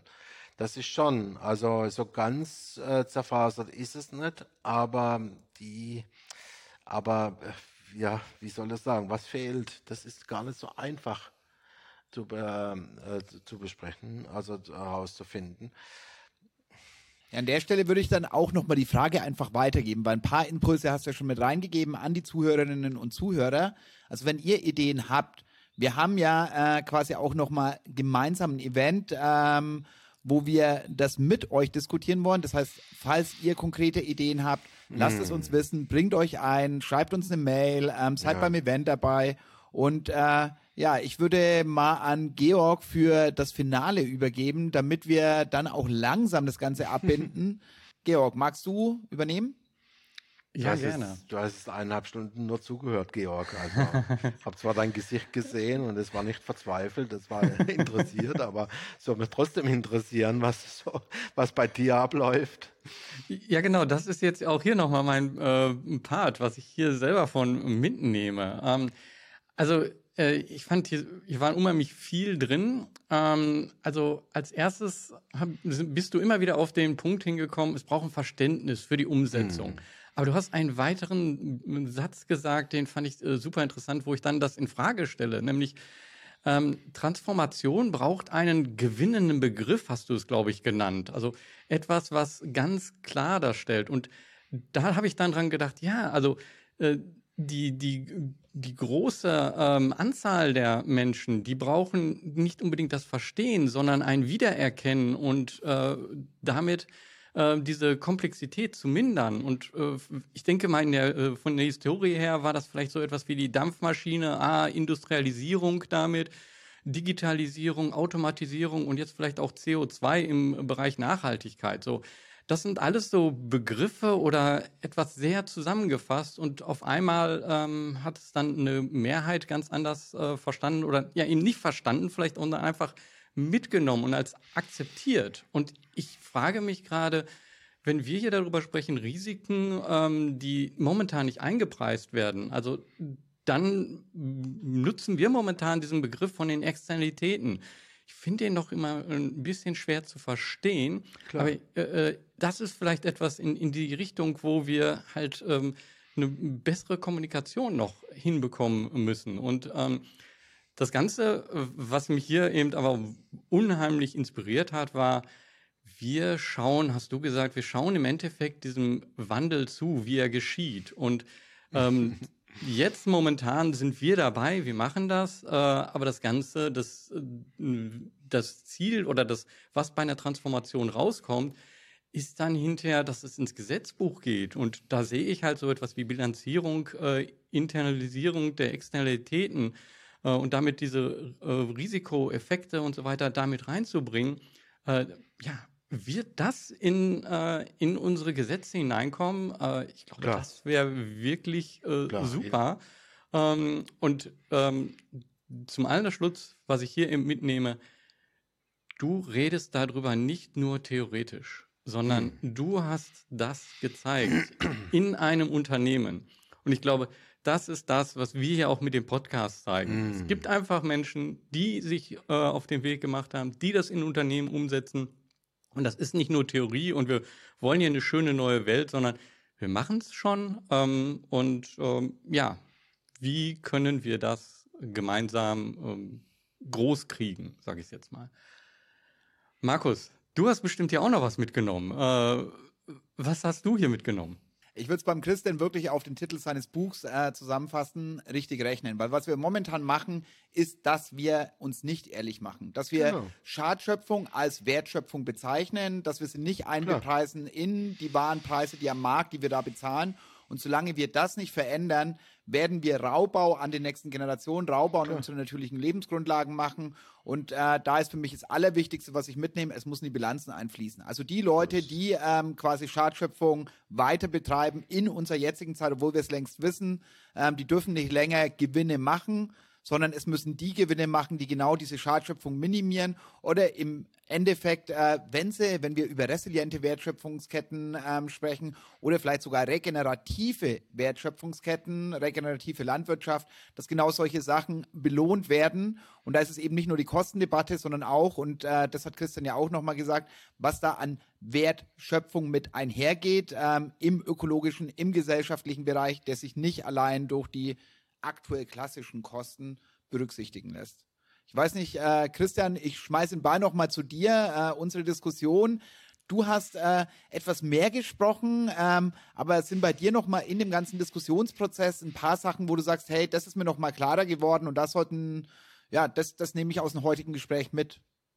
Naja, vor allem, was ihr beide jetzt noch gesagt habt und du, Georg, mit den Begriffen. Wäre Begriffe, wäre Werte, wäre Slogans. Ähm, verwenden wir. Also der, der Begriff richtig rechnen ist ja auch bei dir, Markus, hängen geblieben.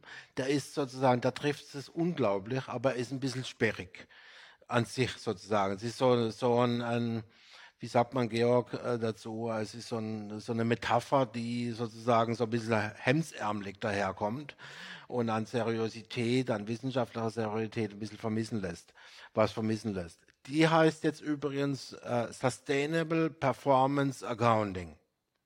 Das ist sozusagen der moderne und der Wissenschaftsbegriff für richtig rechnen. Sustainable, Sustainable Performance Accounting. Und das ist schon, und da komme ich drauf, wie können wir die Bewegung noch mal stärker ähm, ähm, äh, in, also nochmal unterstützen, begrifflich. Das ist mir sehr wichtig, dass wir mit der Psychologie auch arbeiten. Das heißt, True Cost geht sozusagen, in, äh, kommt vom, vom äh, benennt das Destruktive was du machst äh, die ganze Zeit, wie du wirtschaftest und so weiter. Die rechnet dir die Schäden vor. Das ist äh, berechtigt. Aber es darf da, dabei nicht bleiben. Wir müssen sozusagen die andere Seite, was wird schon geleistet für die Gesellschaften, das ist unglaublich viel, glaubt mir. Wir stehen nicht am Anfang, also nicht beim Nullpunkt, noch nicht beim Nullpunkt. Und dort sozusagen, und gerade bei den Landwirten und Landwirten, die so geknechtet sind, ähm, äh, sozusagen müssen wir schauen, was leistest du schon? Oder schau mal, wie viel Vermögen das du schon aufgebaut hast. Und das Vermögen muss man doch, müssen wir doch erhalten gemeinsam für dein Unternehmen und für die Gesellschaft. Und ich glaube, dass man da, dass gerade diese Bewegung, Druckkost, wahre Preise, Internalisierung, dass die sozusagen von der Positiv ähm, Konnotation und vor allem Argumentation und Technik, ähm, dass da noch mehr, ähm, mehr auf die Positivseite kommen, ohne die Tatsache der Schäden und so weiter, der negativen Externalitäten ähm, äh, zu ähm, äh, zu verharmlosen. Das will ich nicht, aber äh, es steht mir äh, zu dominant als Problembeschreibung äh, in der Landschaft. Und ähm, in der Externalitätenforschung gibt es selbstverständlich die positiven und die negativen externe, externen Effekte. Und im Moment wird zu Recht viel auf die negativ externen Effekte geguckt, zu wenig auf die positiven externen Effekte. Und mein Ziel ist es sozusagen in der Bilanz sozusagen die positiven externen Effekte und internen Effekte auf die Vermögen äh, draufzurechnen. Und dann kommt ein, die, die Preisgerechtigkeit zustande. Das äh, würde jetzt in der tieferen Mechanik zu weit führen heute. Ich glaube, es reicht auch ähm, jetzt an fachlichem. Aber das war so ein Wunsch jetzt, weil ihr gesagt habt, was fehlt noch? Versteht ihr, mhm. dass wir da nochmal äh, rübergehen auf, auf die Positivbeschreibung dessen, was die Menschen schon leisten? Und, das, und, und die leisten schon viel. Und ich kenne unglaublich viele Unternehmerinnen und Unternehmer, nicht nur in der Landwirtschaft, die das ganz ernst meinen und sich auf den Weg machen in die Transformation. Aber denen müssen wir dann die geeigneten Argumente und, die, und vor allem das Handwerkszeug äh, das richtige Handwerkszeug äh, eben an die Hand geben und mit einer falschen Buchhaltung, mit einer un, ähm, äh, undefinierten ähm, ähm, ähm, Zugruppenbuchhaltung äh, ähm, kriegen, haben sie auch die falschen Instrumente an der Hand. Das ist unser Ziel, das muss unser Ziel sein, das so schnell wie möglich in die Betriebe zu bringen. Ja. danke, Christian. Ähm, bevor ich wieder an Georg für das absolute Finale übergebe, ähm, noch äh, der Podcast, der Zukunftsacker, die Events, ähm, wurde alles ermöglicht über ein Crowdfunding. Und beim Crowdfunding hatten wir einen Partner für die Unterstützung Wirtschaft. Und da möchte ich ganz kurz äh, darauf eingehen, wie ich ihn kennengelernt habe. Ich war nämlich ein Stück weit ähm, überrascht. Ich dachte, das ist für ein Unternehmen, für eine CSA-Abteilung oder eine Unternehmensstiftung ähm, dieses Paket. Aber am Ende lese ich Daniel Bartel. Daniel Bartel kenne ich ähm, schon aus der Start-up-Welt, äh, wo wir uns das erste Mal über den Weg gelaufen sind, hat sich da schon ehrenamtlich ähm, für Netzwerkarbeit eingebracht, also in dieser klassischen Start-up-Welt und wir sind dann beide in dieses Lager von Social Entrepreneurs übergewechselt. Ein Stück weit mit der Frage, wofür können wir Fortschritt machen? Wie können wir die Herausforderungen unserer Zeit lösen? Auf der einen Seite die Probleme quasi, was Christian gerade nochmal angesprochen hat. Aber vor allem, wenn wir nach vorne schauen, wie können wir die Potenziale des Fortschritts wieder für den gesamtgesellschaftlichen Fortschritt nutzen? Und ich kenne wenige Leute, wo wir dann einer solchen Leidenschaft dabei sind. Ähm, wie, wie Daniel und äh, dem Social Entrepreneurship manchmal schon nicht mehr genug ist, sondern da noch in Aktivismus äh, vorangeht, insgesamt die ganzen Teilschritte ähm, der Transformation ganz, ganz gut kennenlernt und er macht es auch mit anderen gemeinsam. Das heißt, ähm, wenn ihr euch unterstützen lassen wollt bei dem Prozess, schaut einfach mal bei daniel-bartel.de vorbei oder bei makeit.de. Hier wird es eh dann als drei geschrieben und dann habt ihr noch weitere Infos, was Daniel so macht und wie ihr euch unterstützen kann. Super, danke. Zusätzlich zu Daniel sind es nochmal ein paar Leute, die ähm, quasi auch ein größeres Unterstützungspackage im Crowdfunding gebucht haben. Und die nenne ich jetzt einfach nochmal kurz namentlich und da einfach auch ein dickes, dickes Danke an euch. Ähm, Adrian Fuchs, Afra Gloria Müller, Bastian Schäfer, Christina Ramgraber, Daniel Hiers, Evgeny Kuris, Rainer Höll, Timo Eidig, äh, Adik, ähm, Tina Teucher und Thomas Gärtner. Vielen, vielen Dank für euren Support ähm, im Crowdfunding, fürs Möglichmachen, dass ich hier mit Christian quatschen kann, dass Georg ähm, da auch Ressourcen hat, dass Re äh, Georg sich auch die Zeit nimmt, äh, das nervige Gelaber von diesem Sauerhammer zu ertragen.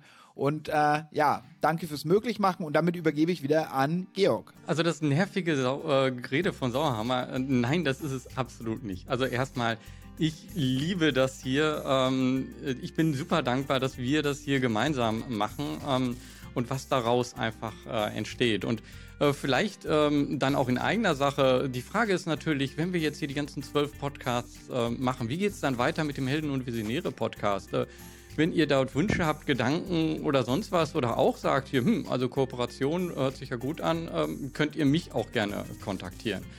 Ähm, wir, ähm, ja, hier zum Abschluss machen wir nochmal kurz einen Ausblick äh, in, in die nächste Woche. Äh, wir haben als nächstes hier in dem enkelfähigen Wirtschaftsteil äh, die Astrid Scholz von Zebras United. Ähm, das Ganze wird am 21. Juni veröffentlicht und äh, da bin ich auch super gespannt, äh, wie es da weitergeht, wie wir da nochmal eintauchen werden. Ähm, ansonsten, ähm, ja, der nächste äh, Lösungs das nächste Lösungsevent ist noch ein bisschen hin, da werden wir dann nochmal wieder was äh, sagen.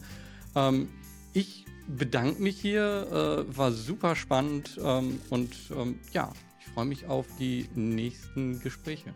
Vielen Dank euch beiden, hat großen Spaß gemacht und alles Gute für eure Podcast-Reihe. Freue mich sehr dabei gewesen zu sein und dabei zu sein.